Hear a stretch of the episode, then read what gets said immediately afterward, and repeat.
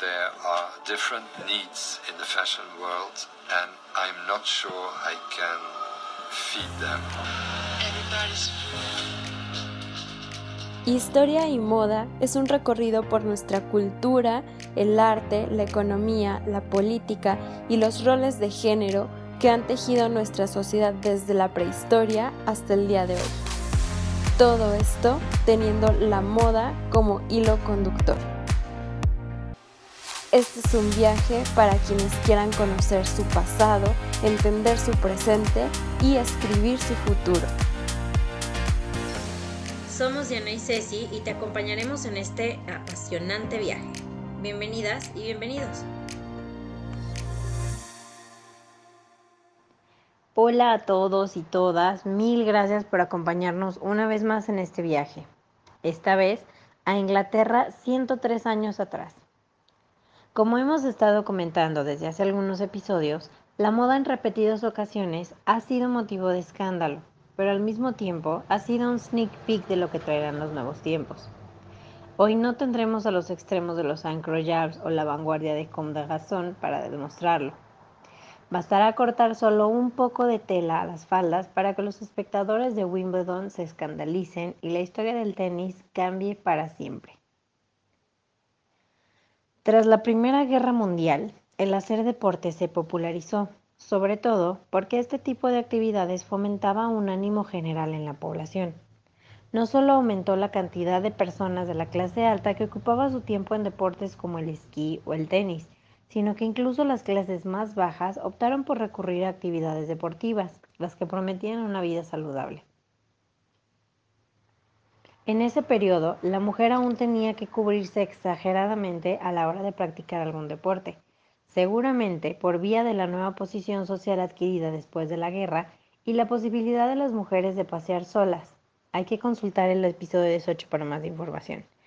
Ahora las mujeres empiezan a hacer deporte de forma profesional y entonces se desarrollaron prendas más adecuadas a estas actividades, tenis, esquí, natación y es en Estados Unidos en donde vemos estos primeros desarrollos, que había estado siempre un pasito adelante en dar más libertad a las mujeres. El diseñador francés Jean Patou, que trabajaba en Estados Unidos, encantado por la elegancia de las personas involucradas en los deportes, decidió llevar esta elegancia a París. En 1914, Patou abrió una tienda en el número 7 de la Rue Saint-Florentin, cerca de la Plaza de la Concordia, en un elegante edificio del siglo XVIII. Inicialmente, la firma se llamó Jean Patou y albergaba un taller, oficinas y salones. Cuando estaba a punto de presentar su primera colección, fue movilizado y tuvo que partir al frente. La colección nunca vería la luz.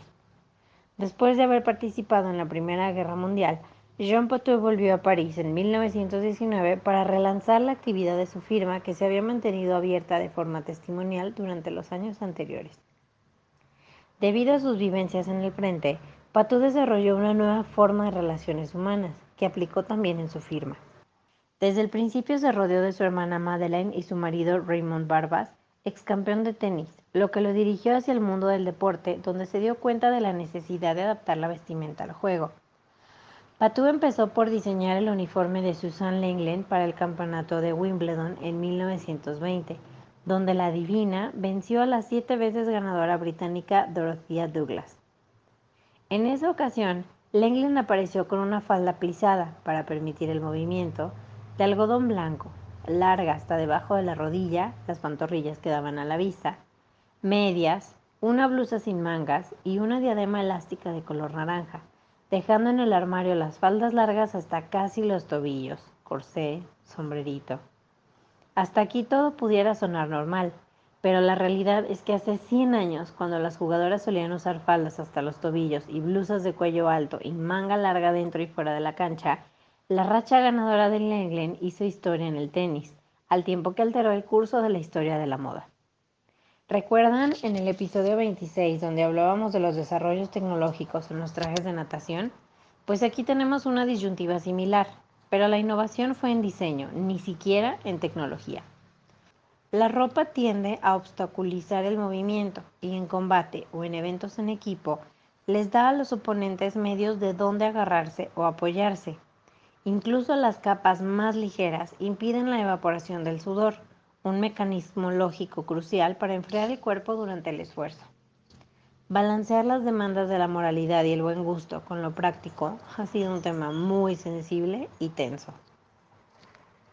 A finales del siglo XIX y principios del XX, cuando las Olimpiadas fueron revividas, tuvo mucho más peso la moralidad.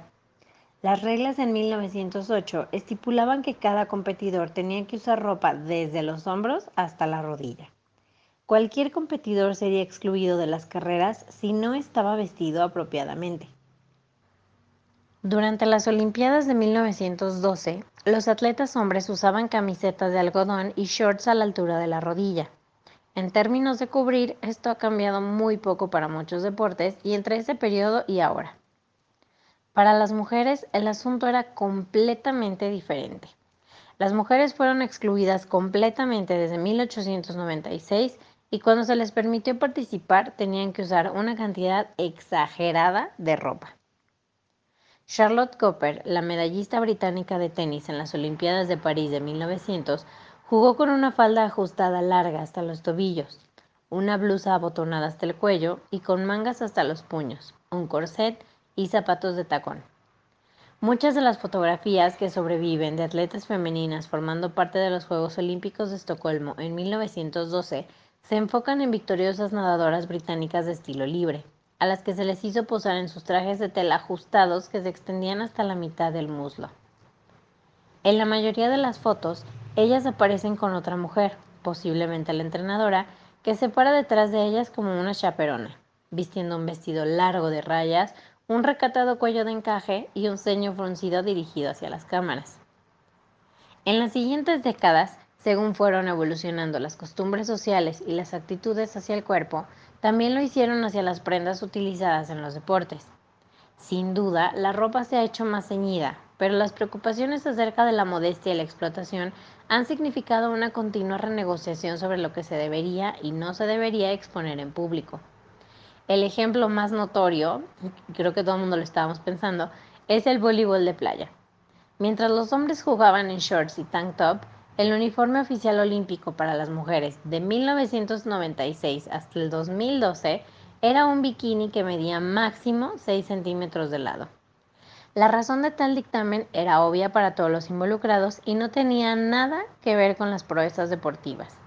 La gente a la que pertenecía el deporte quería que fuera sexy.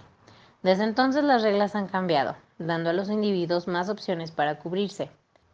Opciones consideraciones culturales y el creciente peso del mercado islámico recae también en la decisión de Nike en 2017 de lanzar un hijab hecho de un tejido sintético ligero y elástico. En la época, Lenglen se constituyó como una de las pioneras en la emancipación femenina, no solo por vestirse con menos prendas en la cancha, sino también por su pelo corto y la banda ancha que utilizaba en la cabeza, en lugar del típico sombrero. Este traje se volvió rápidamente popular, pasando a constituir el traje universal de las tenistas hasta el día de hoy. Aunque la prensa llamó a su atuendo indecente, Lenglen ganó el torneo y los siguientes cuatro campeonatos de Wimbledon, así como dos abiertos de Francia y tres medallas olímpicas. A medida que la década de 1910 se convirtió en la década de 1920, su vestido de manga corta dio paso a vestidos sin mangas y su sombrero de lino a una diadema muy copiada apodada por los medios como Lengling Badu.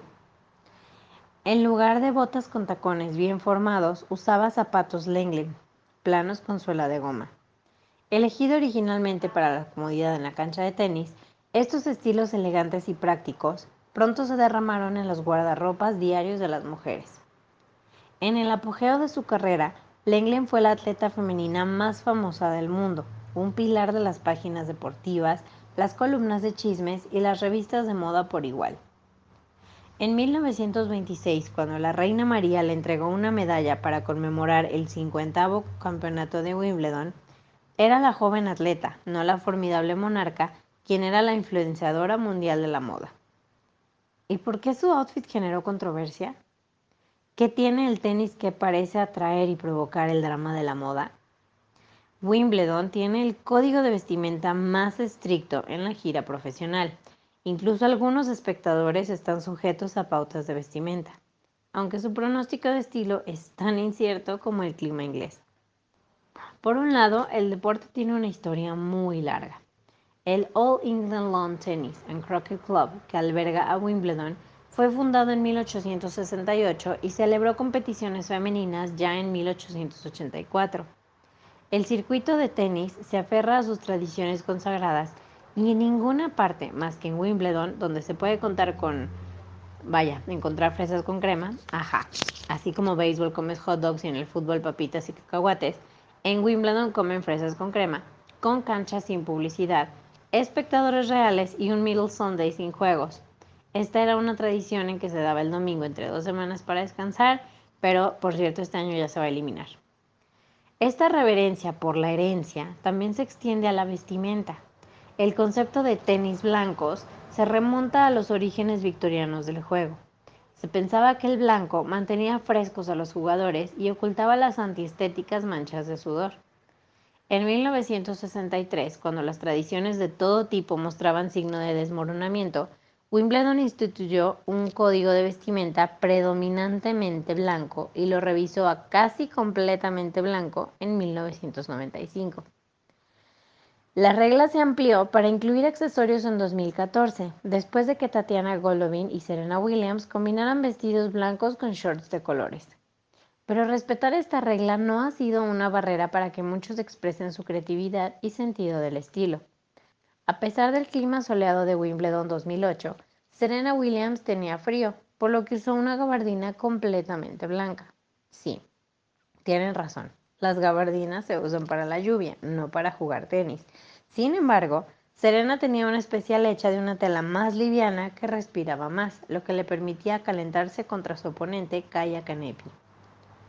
Todos los outfits se inspeccionan antes del torneo y el árbitro tiene la última palabra sobre la elección de la moda el día del partido. El reglamento también estipula que los jugadores usen ropa de tenis adecuada, una regulación mucho más objetiva y claro, resbaladiza. Porque a Anne White en 1985 le pareció adecuado llevar un jumpsuit blanco y a los espectadores se les cayeron las fresas con crema ante semejante atrevimiento. El código de vestimenta de Wimbledon se aplica tanto a jugadores masculinos como femeninos, y las mujeres no han sido las únicas que han marcado tendencia y han roto las reglas. En 2009, Roger Federer llevó un look inspirado en un uniforme militar, con una chaqueta blanca de estilo militar sobre un chaleco con detalles de lame dorado que tenía una camiseta blanca adornada con sus iniciales en oro. Incluso sus zapatillas tenían un Nike swoosh dorado. El cinco veces ganador Bjorn Borg fue conocido por su polo fila de rayas finas con un amplio cuello azul marino, un estilo que estaría prohibido hoy en día, y otra vez Federer una vez fue sorprendido usando suelas de color naranja brillante. Pero el tenis no es un juego de hombres adaptado para admitir mujeres. Desde el principio, el tenis fue revolucionario en el hecho de que hombres y mujeres participaran juntos, jugando en la misma arena y pasándose la pelota unos a otros. Al principio, fue la ropa de los hombres la que causó controversia. Cuando el All England Club abrió por primera vez, el único código de vestimenta era se solicita a los caballeros que no jueguen en camisa sin manga cuando hay damas presentes. Pero el enfoque pronto cambió a las mujeres, ya que la ropa de tenis se separó de la ropa de calle. La naturaleza mixta del deporte puede ser una de las razones por las que Wimbledon siempre ha sido un terreno fértil para los problemas y las conversaciones sobre la vestimenta de las mujeres. Fue por eso que, si volvemos a, Jean Pateau, él vio este deporte como una oportunidad donde desenvolverse y un territorio que sería el punto de partida para lo que hoy llamamos sportswear o athleisure. Su primera colección, una línea de ropa deportiva, tuvo una acogida favorable por parte de la crítica. De hecho, la tienda de Patou fue una de las primeras que propuso líneas de ropa deportiva. También fue el primero en añadir sus creaciones un monograma con sus iniciales, que tenían el JP. Sin embargo, los diseños de Pato en el área de los deportes no se quedaban solamente en el tenis. También se le atribuye al francés la confección del traje de baño de punto, knitted swimwear. Este tipo de indumentaria deportiva femenina permitió a las mujeres realizar todo tipo de deporte acuático con total normalidad, en la comodidad de un bañador perfectamente ajustado al cuerpo. Este traje de baño amplió el espectro de lo que se consideraba una indumentaria deportiva apropiada o inapropiada para las mujeres. En esta misma época, también Elsa Schiaparelli incluyó el bañador de puntos en su repertorio de prendas tejidas, generalmente a rayas o con distintos diseños. Aunque Jean Patou falleció tempranamente, dejando su casa de costura al cuidado de su hermana Madeleine y de su cuñado, estos mantuvieron el nombre y siguieron produciendo vestimenta y perfumes. La casa de Patou estuvo a cargo de varios diseñadores famosos durante el siglo XX, entre los que destacan Marc Bohan, Karl Lagerfeld, Jean-Paul Gaultier y Christian Lacroix. La última colección estuvo a cargo de Lacroix y la casa cerró cuando este último dejó el cargo para establecer su propia marca. Con esto, el legado de Patou se interrumpió, pero no por eso terminó. Patou legó sus perfumes, así como también el eterno diseño del traje de tenis femenino. Desde los días en que la vestimenta adecuada para el tenis consistía en polizones y corsés, las jugadoras han luchado para lograr un equilibrio entre comodidad y respetabilidad. Un manual de tenis de 1903 aconsejaba a las mujeres que se vieran lo mejor posible en la cancha, porque todos los ojos estaban puestos en ella. Muchos espectadores no entienden nada sobre el juego y por lo general lo siguiente es criticar a la jugadora y su apariencia. En un deporte asociado durante mucho tiempo con casas de campo y clubes de campo, la noción misma de respetabilidad estaba ligada tanto a la clase social como al género. Billy John King recordó con amargura que le excluyeron de una foto grupal en un torneo juvenil a los 11 años porque vestía pantalones cortos hechos en casa en lugar de una falda. Incluso la ropa supuestamente respetable rara vez se traducía en respeto real.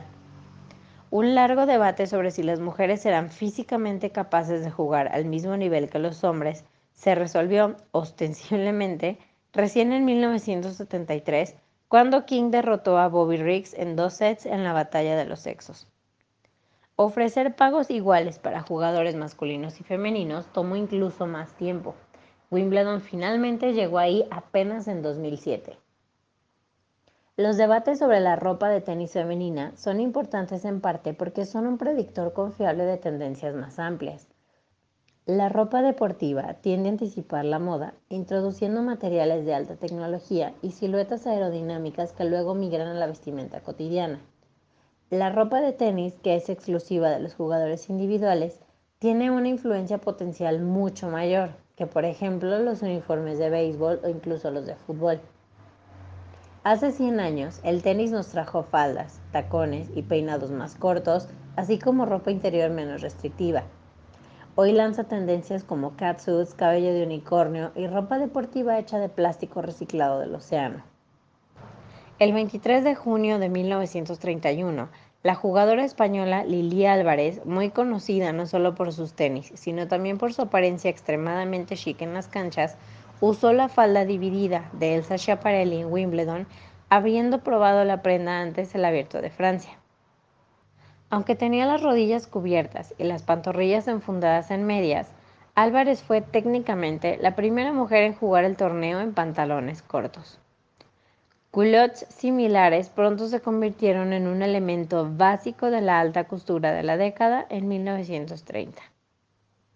En 1977, el diseñador Ted Tinling, quien fue personalmente responsable de escándalos de Wimbledon como las bragas con adornos de encaje de Gertrude Gorgeous Goosey, Moran en 1949 y el vestido halter sin espalda de François Dur en 1973, escribió en The New York Times. Yo no sé por qué la ropa de tenis tiene la capacidad de causar emociones tan tremendas entre los hombres. Cuando en 1985 Anne White le pidió a su patrocinadora Pony que diseñara un traje de spandex blanco para mantener sus piernas calientes en Wimbledon, su atendo provocó abucheos y silbidos entre la multitud.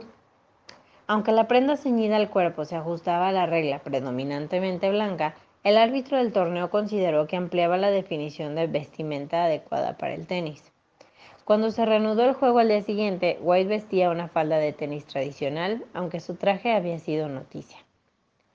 Tinling inmediatamente declaró que el mono de White era el siguiente paso lógico en la vestimenta de tenis femenina.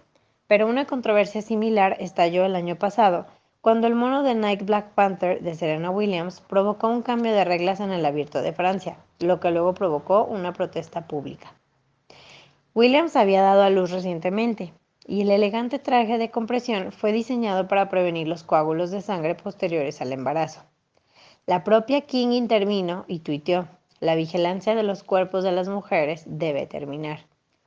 La Asociación de Tenis de Mujeres modificó su código de vestimenta para permitir explícitamente calzas y pantalones cortos de compresión sin falda para su temporada en 2019. Sin embargo, esta asociación, WTA por sus siglas en inglés, no gobierna los grandes campeonatos. La moda de Wimbledon ha recorrido un largo camino desde que Lenglen sacudió la pista central, pero aún queda recorrido por hacer. Muchísimas gracias por acompañarnos hasta el final de este episodio que esperamos les haya gustado, quizá escandalizado. Cuéntenos qué opinan de los uniformes deportivos, en especial de las mujeres, sobre todo si hay mujeres que nos estén escuchando, nos encantaría saber su opinión. ¿Cuánta tela creen que sea necesaria para tener un buen rendimiento en la cancha, pero sin que se sexualice a las atletas? ¿Creen que realmente sea un problema de los uniformes? La verdad nos encantaría leerlos en las preguntas de este episodio si nos escuchan en Spotify o en nuestro Instagram Historia y Moda-Bajo. Además de agradecerles, queremos compartirles con muchísima emoción que a partir de ahora tendremos mucho más contenido para ustedes a través de nuestra página de Patreon en donde pueden apoyar este proyecto desde 5 dólares al mes para ayudarnos a continuar, además de tener acceso desde ya a las transcripciones y bibliografías de cada episodio, una lista enorme de referencias históricas, líneas de tiempo, mapas conceptuales y próximamente masterclasses y mini cursos. Los invitamos a que chequen la página, les vamos a dejar el enlace por aquí y en nuestra bio de Instagram. Les agradecemos de antemano todo el apoyo que nos han dado desde siempre y los esperamos la próxima semana con otra dosis de polémica, ropa de colores, historia, moda y fresas con crema. Bye.